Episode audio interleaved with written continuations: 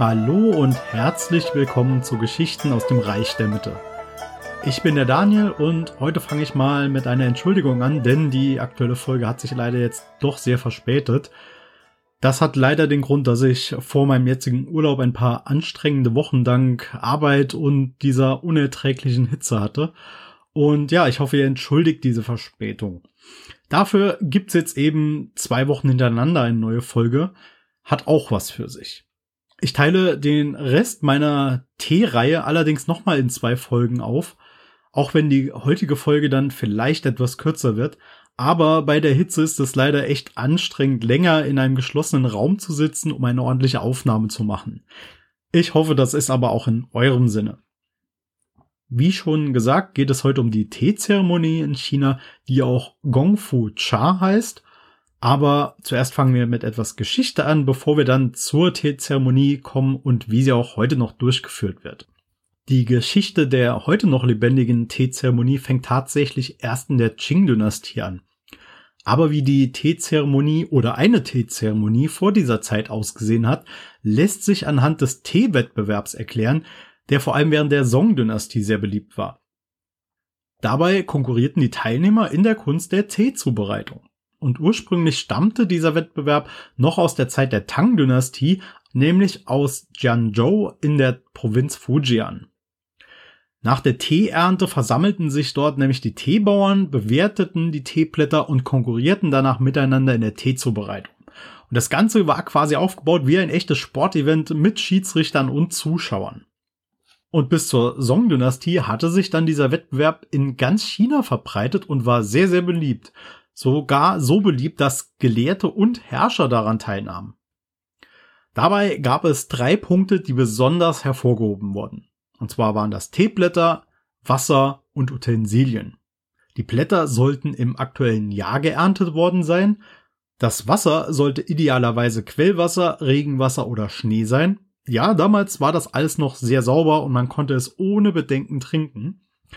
Und die Utensilien, also Teekannen und Tassen, sollten aus schwarzem Porzellan aus Jianzhou bestehen. Der Wettbewerb selbst war dann relativ aufwendig. Zuerst wurden die Tassen erwärmt, dann wurde Wasser aufgekocht. Anschließend wurde ein Stück vom Teekuchen gebrochen, zerkleinert und dann gemahlen. Je feiner, desto besser. Anders als heute aßen die Leute damals aber auch noch die Teeblätter mit und daher war es äußerst wichtig, die Wassertemperatur zu beachten. War sie zu niedrig, schwammen die Blätterstückchen nach oben auf dem Wasser und war sie zu hoch, sanken die Blätter ganz auf den Boden und beides sollte vermieden werden, weshalb dieser Teil auch einer der schwersten war. Nach der Pulverherstellung wurde das dann in die Tassen verteilt und mit etwas Wasser befüllt, um daraus eine Paste zu mixen. Und danach wurde dann mehr Wasser hinzugefügt, was Diantang genannt wird. Das Wasser sollte gleichmäßig eingefüllt werden, bis die Tasse etwa 60 Prozent voll war. Gleichzeitig wurde das Wasser ständig mit einem Teestäbchen gerührt, um einen weißen Schaum zu erzeugen, was Jifu genannt wurde. Diantang und Jifu gleichzeitig auszuführen, erforderte eine sehr gute Koordination und jede Unachtsamkeit konnte dazu führen, dass man den Wettbewerb schließlich verlor. Um den Gewinner zu ermitteln, wurden zuerst unterschiedliche Beobachtungen angestellt. Zuerst wurde die Farbe von Tee und Schaum betrachtet. Da bei der Herstellung von Teekuchen der Saft aus dem Tee entfernt wurde, wurde Tee üblicherweise weiß. Je weißer der Tee und Schaum, desto besser. Und je dunkler der Tee, desto schlechter die Qualität der Blätter und der Verarbeitung. Und beides bedeutete natürlich Punktabzug. Beim Schaum gab es einige Formen, die besonders erwünscht waren, beispielsweise Raubtiere, Vögel, Fische, Mond oder Sterne. Fragt mich aber bitte nicht, wie genau der Schaum diese Formen annehmen konnte. Das weiß ich nämlich auch nicht so richtig. Als letzter Punkt war dann auch noch wichtig, dass der Schaum lange anhält und nach dem Verschwinden einen feuchten Rand in der Tasse hinterlässt. Danach kam der Verkostungstest, bei dem vier Faktoren wichtig waren. Der Tee wurde als außergewöhnlich gut erachtet, wenn er duftend, süß, schwer und sanft über die Dauer der Verkostung war. Der endgültige Gewinner wurde dann aber erst nach einer umfassenden Beurteilung aller Teilnehmer gekürt.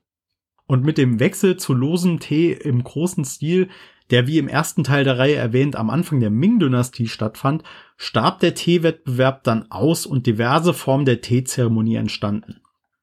Was uns schließlich zur heute noch lebendigen Teezeremonie führt, dem Gongfu Cha oder Kung Fu Tee. Das hat allerdings nichts mit dem zu tun, was wir uns im Westen oft unter Kung Fu vorstellen. Gong Fu und auch seine westliche Form Kung Fu bedeuten einfach nur Anstrengung oder Fähigkeit, während Cha Tee bedeutet. Gong Fu Cha heißt also Tee geschickt zubereiten. Und wie schon gesagt, wurde Gong Fu Cha während der Qing-Dynastie etabliert und folgt festgelegten Regeln. Die Teekanne ist in etwa so klein wie eine Faust und die Tassen in etwa so groß wie ein halber Tennisball. Außerdem gibt es schmale, höhere Tassen, die als Dufttassen verwendet werden. Die Kanne ist deshalb so klein, damit der zubereitete Tee sofort verbraucht werden kann und der frische Geschmack dabei erhalten bleibt. Als Tee wird üblicherweise Oolong-Tee verwendet, da er im Gegensatz zu grünem Tee kochendes Wasser aushält. Bevor der Tee gekocht wird, werden aber die Kanne und die Tassen mit heißem Wasser gewaschen, um sie vorzuwärmen. Anschließend wird die Kanne mit Teeblättern gefüllt. Und dazu habe ich unterschiedliche Angaben gefunden, nämlich von einem Drittel bis zu drei Vierteln der Teekanne. Das kann natürlich auch vom verwendeten Tee abhängen. Die Chinesen verwenden aber grundsätzlich deutlich mehr Tee als wir im Westen, um Tee zuzubereiten. Ist die Kanne dann mit Tee gefüllt, wird sie mit kochendem Wasser aufgefüllt, das aus erhöhter Position eingefüllt wird. Das Wasser aus diesem ersten Ansatz wird allerdings schon nach ein paar Sekunden wieder ausgegossen und entweder weggegossen oder in die Dufttassen, da es nur dazu dient, Staub und Unreinheiten zu entfernen. Danach wird die Kanne wieder mit kochendem Wasser befüllt, bis sie überschwappt und der sich dabei bildende Schaum wird mit dem Kannendeckel entfernt. Dann wird die ganze Kanne mit entweder kochendem Wasser oder dem Wasser aus den Dufttassen übergossen, um den restlichen Schaum zu entfernen, die Temperatur zu erhöhen und die Aromen im Tee schneller freizusetzen. Anschließend können die normalen Teetassen umgedreht auf die Dufttassen gesetzt werden, um das Aroma in den Tassen zu erhalten, bis der zweite Ansatz fertig ist. Und der kann nach einer Minute verkostet werden. Dafür werden die hohen Dufttassen in einer Reihe aufgestellt und der Tee wird gleichmäßig eingegossen.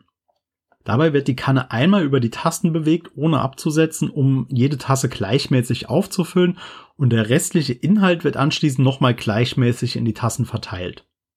Das wird auch Guanggung inspiziert die Stadt genannt und kommt vom gleichnamigen General aus der Zeit der Han-Dynastie. Die Stadt inspizieren bedeutet, sich die Mauern, die Ausrüstung und die Moral der Armee genau anzusehen und dabei auf jedes Detail zu achten. Und in der Teezeremonie bedeutet es, den Tee aufmerksam in jede Tasse zu gießen. Der Grund dafür ist, dass man jeder Tasse denselben Geschmack geben möchte, um jedem Gast auch denselben Respekt zu zollen. Und das gleichmäßige Aufteilen des Rests hat auch einen besonderen Namen. Das heißt, Han Xin versammelt die Truppen. Und Han Xin ist auch ein General, der zur selben Zeit wie Guanggung lebte und die Truppen versammeln bedeutet in diesem Fall, dass der General die Zahl seiner Soldaten feststellt und die Moral steigert, bevor es in den Kampf geht. Je mehr Soldaten und je höher die Moral, desto besser. In der Teezeremonie bedeutet diese Anspielung, dass es immer besser ist, mehr von der Essenz des Tees zu teilen. Als letztes steht dann die Verkostung an. Zuerst wird der Duft des Tees in der Tasse gerochen und anschließend wird der Tee mit einem kleinen Schluck gekostet. Der Tee wird zuerst im Mund gehalten und um die Zunge gerollt, damit alle Aromen wahrgenommen und auch gewürdigt werden können. Und zu allerletzt wird der Tee dann langsam heruntergeschluckt. Allerdings muss hier beachtet werden, dass nicht der gesamte Tee in einem Rutsch geschluckt werden darf, da das die Stimmung und die Atmosphäre zerstört. Und zum Abschluss möchte ich auch noch auf die Etikette der Teezeremonie eingehen, denn falls jemand von euch einer Teezeremonie beiwohnt, sollte er oder sie natürlich auch vorbereitet sein.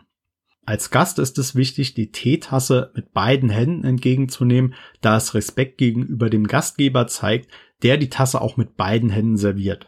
Während man den Tee riecht und trinkt, sollte man dem Gastgeber Anerkennung und Dankbarkeit zeigen. Und wie schon gesagt, ist es wichtig, immer mit kleinen Schlucke zu trinken.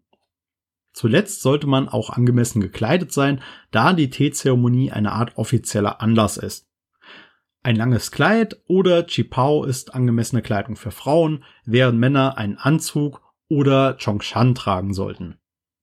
Und damit sind wir dann auch mit der chinesischen Teezeremonie durch. Ich entschuldige mich nochmal für die Verspätung, aber ich hoffe auch, dass euch die dritte Folge in der Reihe zu chinesischem Tee gefallen hat.